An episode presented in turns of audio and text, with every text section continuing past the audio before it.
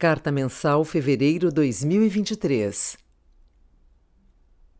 Existe risco fiscal no Brasil? Por Alexandre Manuel e Lucas Barbosa. Ao afirmar que não existe risco fiscal no Brasil, André Lara Rezende vai de encontro ao consenso que se criou entre os analistas de mercados e economistas ortodoxos que afirmam ser a vulnerabilidade fiscal o principal problema macroeconômico brasileiro que nos impede de conviver com juros reais baixos. Mas afinal, quem está com a razão? Como mensurar o risco fiscal no país? Responderemos a essa pergunta por meio de duas abordagens. Primeira, por qualquer indicador de dívida, temos um patamar de dívida muito maior que a média dos países de renda média alta, categoria que o Brasil se encontra, mesmo controlando pelo grau de sofisticação do mercado financeiro, como Lara Rezende sugeriu em uma entrevista na TV. Na métrica da dívida líquida do governo geral, elencada por nós como a melhor em termos de comparação internacional, temos 14 pontos do PIB acima da média. Como já discutimos em artigo publicado no Valor Econômico no dia 8 de fevereiro de 2023, essa diferença de endividamento é percebida como risco fiscal pelos agentes econômicos que exigem um prêmio maior para emprestar recursos a um governo cujo passado não muito distante é de calotes e que passou oito anos sem gerar superávit primário. E, quando gerou em 2022, tal superávit foi percebido como não sustentável, percepção defendida pelo próprio ministro Fernando Haddad em recente entrevista. Logo, a vulnerabilidade fiscal possui um custo, mas também é preciso frisar que a eliminação dela diminuirá o aludido prêmio de risco. A título de ilustração, em 2003, quando o Brasil possuía vulnerabilidades externa e fiscal, a taxa real de juros, considerando a inflação futura, era em torno de 17%. Em 2015, após ter eliminado a vulnerabilidade externa, 7%. Em 2023, Tal taxa real se encontra em torno de 8%, denotando que o mercado percebe risco fiscal hoje em patamar similar ao que percebia em 2015, justamente pelo fato de o governo federal não ter eliminado essa vulnerabilidade ao longo dos últimos oito anos. Em outras palavras, por parte dos agentes econômicos, a perspectiva de diminuição desse risco fiscal é a mesma que havia em 2015.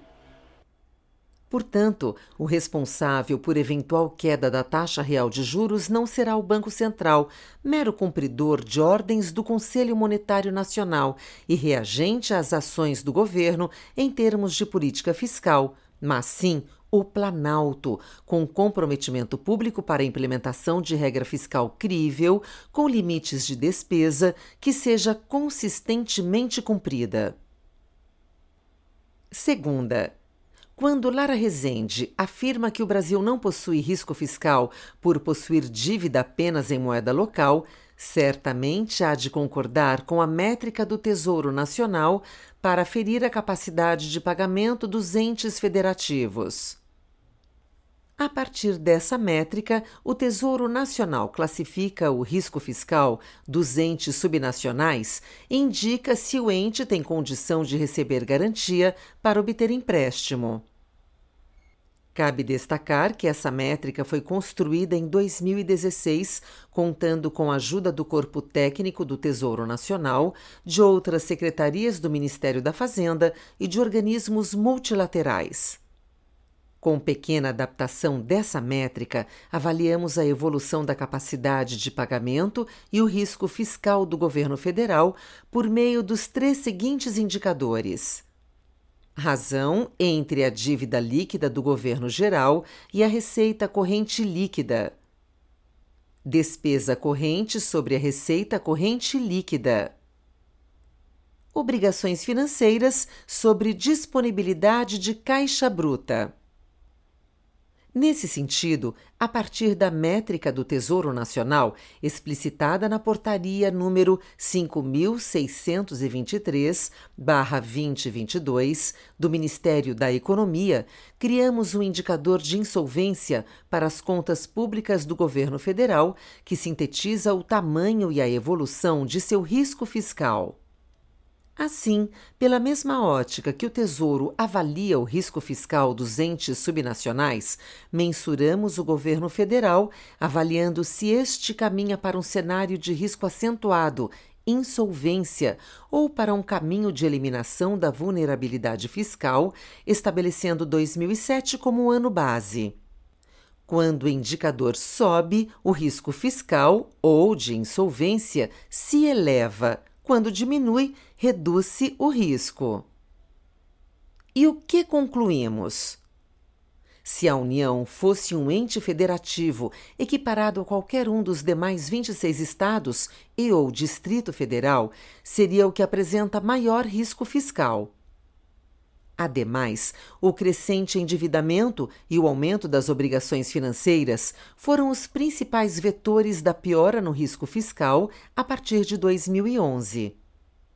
No gráfico, fica evidente a elevação do risco fiscal a partir daquele ano. O pico registrado pelo indicador de insolvência em 2014 coincide com a escalada do juro real naquele período em que reinava a mesma desconfiança que o mercado possui hoje em relação à solvência do país. Entre 2015 e 2017, o indicador de insolvência segue trajetória cadente, refletindo o controle das despesas e arrumação das contas públicas naquele período, que coincidiu também com a queda dos juros reais. Em 2018, em consequência do brutal aumento de restos a pagar, obrigações financeiras, a possibilidade de insolvência voltou a aumentar, diminuindo novamente em 2019. De lá para cá, apesar dos vários ruídos, pandemia e furos no teto de gastos nos últimos dois anos, o risco fiscal tem diminuído, segundo a métrica do Tesouro Nacional. Mas está longe de evair-se, Portanto, a vulnerabilidade fiscal existe e é muito superior à que existia em 2007. Concluindo, existe risco fiscal no Brasil e esse risco é elevado, apesar de menor do que há sete ou oito anos ainda há um longo caminho para eliminá-lo e voltarmos a ter o mesmo patamar existente no período 2007-2009, obtido a partir de um esforço fiscal que se iniciou em 1999, o qual permitia taxas reais de juros menores e nota de crédito soberana que trazia maiores fluxos de capital estrangeiro para o país. Em vez de negar o risco fiscal e apoiar teses sem apoio em evidência empírica, Lara Rezende contribuirá com o Planalto e com o Brasil se apontar soluções para eliminar a vulnerabilidade fiscal doméstica. Alexandre Manuel é economista-chefe da Azequest e ex-secretário nos Ministérios da Economia e da Fazenda 2018-2020. Lucas Barbosa é economista da Azequest. Estratégia macro. A economia global tem apresentado perspectivas melhores em termos de crescimento para 2023 do que há alguns meses, ao mesmo tempo que apresenta maior persistência da inflação, com núcleos de inflação de serviços pressionados. Esse ambiente sinaliza a manutenção do aperto monetário por período maior que o esperado, tanto por parte do Banco Central americano quanto do Banco Central Europeu. Nos Estados Unidos, os destaques foram a divulgação da ata da reunião de fevereiro do Banco Central americano, do indicador que baliza a meta de inflação americana de janeiro e dos indicadores de confiança das empresas. Essas divulgações reforçaram a comunicação da autoridade monetária americana em manter as condições financeiras apertadas. Na Europa, os resultados dos indicadores de confiança das empresas de fevereiro da zona do euro, da França e da Alemanha apresentaram confiança no setor industrial abaixo da expectativa de mercado, enquanto os relativos ao setor de serviços e os que compõem todos os setores vieram acima do esperado. Já fora da zona do euro, no Reino Unido, os resultados vieram acima do esperado, tanto no setor industrial quanto no de serviços.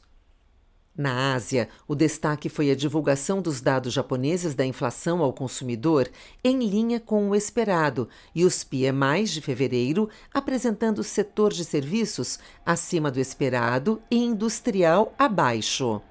O CPI veio em linha com o esperado tanto no Japão quanto na China, denotando que a inflação na Ásia segue comportada.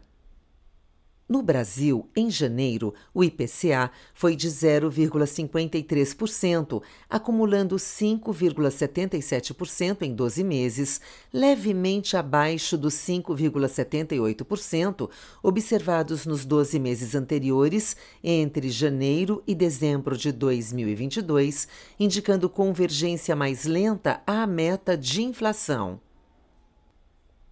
Nossa previsão é que para 2023 o IPCA registre alta de 5,5% e caia para 3,2% em 2024, indicando que há um processo de convergência para a meta ao longo do horizonte relevante, que inclui a meta de 3,25% para 2023 e, em menor grau, 3% para 2024, estabelecidas pelo Conselho Monetário Nacional.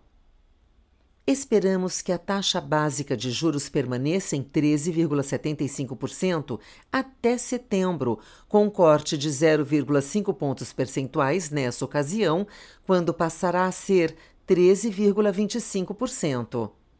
Ademais, em 2023, esperamos uma taxa de crescimento do PIB em torno de 0%, especialmente pelo forte impacto das restrições financeiras sobre a atividade produtiva. No momento, esperamos um câmbio médio de R$ 5,00 para um dólar no final deste ano, especialmente a partir do comprometimento da Fazenda em diminuir o déficit primário projetado para abaixo de 1% do PIB, assim como dos sinais de que o novo arcabouço fiscal virá fundamentado em limite de despesa e gatilhos que serão acionados caso não seja cumprido. A continuação da busca por resultado primário menos deficitário, arcabouço fiscal austero e aprovação da reforma tributária melhorará as expectativas e a dinâmica dos juros, da inflação e do crescimento dos próximos anos. No mês, a maior contribuição negativa para nossos fundos da estratégia macro multimercado veio de posições em moedas, que consistiu na compra de peso mexicano e real contra venda de dólar australiano, iene japonês, euro e libra esterlina. Em juros locais, o resultado de posições aplicadas na curva pré de até dois anos, via futuros e opções, foi levemente negativo, mas, em contrapartida, as posições em NTNBs longas foram positivas no mês. As posições do fundo em juros internacionais, principalmente tomadas em juros americanos e europeus, tiveram resultado positivo no mês. Em bolsa local, houve resultado levemente negativo na compra do índice Ibovespa. Além disso, a estratégia de bolsa internacional teve resultado negativo na venda de bolsas americanas contra a compra de MSCI Emerging Markets e MSCI China. Em commodities, o fundo teve resultado levemente negativo com a compra de cobre e petróleo e operações táticas do book quantitativo. O Azequest Multi encerrou o mês de fevereiro com 0,37%, o Azequest Multimax com o resultado de menos 0,10% e o fundo Azequest Multi PWR, versão arrojada da estratégia macro e que busca uma utilização de risco mais 1,5 vezes maior do que o Multimax, encerrou o mês com performance de menos 0,55%, acumulando retorno de 11,39% em 12 meses. Estratégia de renda variável. Em fevereiro, as principais bolsas americanas registraram queda. O S&P 500 caiu menos 2,61% após dados fortes relacionados ao mercado de trabalho suportarem uma visão de que o Fed possa ser forçado a adotar uma postura mais rigorosa em relação ao atual ciclo de aperto monetário, possivelmente tendo que aumentar mais os juros da economia americana. O índice de ações de tecnologia Nasdaq retraiu menos 1,11%, enquanto Dow Jones registrou queda de menos 4,19%. A bolsa chinesa manteve a trajetória de alta e subiu 0,74% em fevereiro. Novos dados continuam a indicar que o processo de retomada da atividade econômica chinesa continua. A bolsa brasileira teve um desempenho negativo ao longo de fevereiro, com o Ibovespa recuando menos 7,49%. As preocupações relacionadas à política fiscal e consequente sustentação da trajetória da dívida pública continuam e os investidores adotaram uma postura ainda mais cautelosa ao longo do mês de fevereiro. As sinalizações por parte do governo até o momento não foram suficientes para dar conforto aos investidores e novos anúncios medidas precisam ser divulgadas para que o governo retome a confiança do mercado. Permanecemos com nossa postura conservadora, mantendo uma elevada posição de caixa diante das incertezas do cenário econômico. Quanto à atribuição de resultado dos nossos portfólios, os setores de petróleo e serviços financeiros foram os que mais contribuíram positivamente, enquanto energia elétrica e bens de consumo foram os maiores detratores. Em fevereiro, o Azequest Ações teve retorno de menos 7,27% e o Azequest Small Mid Caps rendeu menos 5,37%. Já o Azequest Top Long Biased encerrou o mês com um resultado de 4,71% e o Azequest Total Return com 4,34%, equivalente a 473% do CDI. Estratégia de crédito o mercado primário passou praticamente sem emissões a mercado em fevereiro. Algumas ofertas foram adiadas e outras ficaram no balanço dos bancos. Destacamos que, de forma geral, as empresas high grade estão com caixa elevado e cronograma de dívida alongado, o que as possibilita esperar o momento adequado para voltar a acessar o mercado institucional. O mercado secundário novamente apresentou abertura de spreads de crédito generalizada devido à maior aversão ao risco que foi acentuada após o caso da Light. Nossa atuação no secundário foi pontual e parcimoniosa. Quando vendemos, focamos nos ativos de carrego mais baixo. Quando compramos, fizemos em volume modesto e alocando a spreads bastante interessantes. Dessa forma, temos posicionado nossos fundos para capturar as oportunidades que aparecem em momentos como esse de spreads altos para emissores de alta qualidade de crédito. O Azequest Lute teve um rendimento de 0,04% no mês de fevereiro, resultado impactado pela abertura dos spreads de crédito. Na estratégia de debêntures em CDI, tivemos mais um mês de abertura dos spreads de crédito, mau humor que foi acentuado pelo caso da Light. O Azequest Valore teve um rendimento de menos 0,05% no mês de fevereiro, resultado impactado pela abertura dos spreads de crédito. Na estratégia de debentures em CDI, tivemos mais um mês de abertura dos spreads de crédito, mau humor que foi acentuado pelo caso da Light. O Azequest Altro teve um rendimento de menos 0,94% no mês de fevereiro, resultado impactado pela abertura dos spreads de crédito. No mercado local, tivemos mais um mês de abertura dos spreads de crédito, mau humor que foi acentuado pelo caso da Light. Na parcela offshore, perdemos com a posição de bonds. O Azequest Supra teve um rendimento de menos 0,97% no mês de fevereiro, resultado impactado pela abertura dos spreads de crédito. No mercado local, tivemos mais um mês de abertura dos spreads de crédito, mau humor que foi acentuado pelo caso da Light. Na parcela offshore, perdemos com a posição de bonds. Por fim, o Azequest Debentures Incentivadas teve um rendimento de menos 1,90% no mês de fevereiro, resultado abaixo do IMA B5, mais 1,41%. Perdemos com a abertura dos spreads de crédito. Outras estratégias. O Azequest Low Vol destaque em nossa grade de produto por sua consistência de performance, encerrou o mês de fevereiro com retorno de 1,05% e em 12 meses rendeu 15,02%, equivalente a 116% do CDI.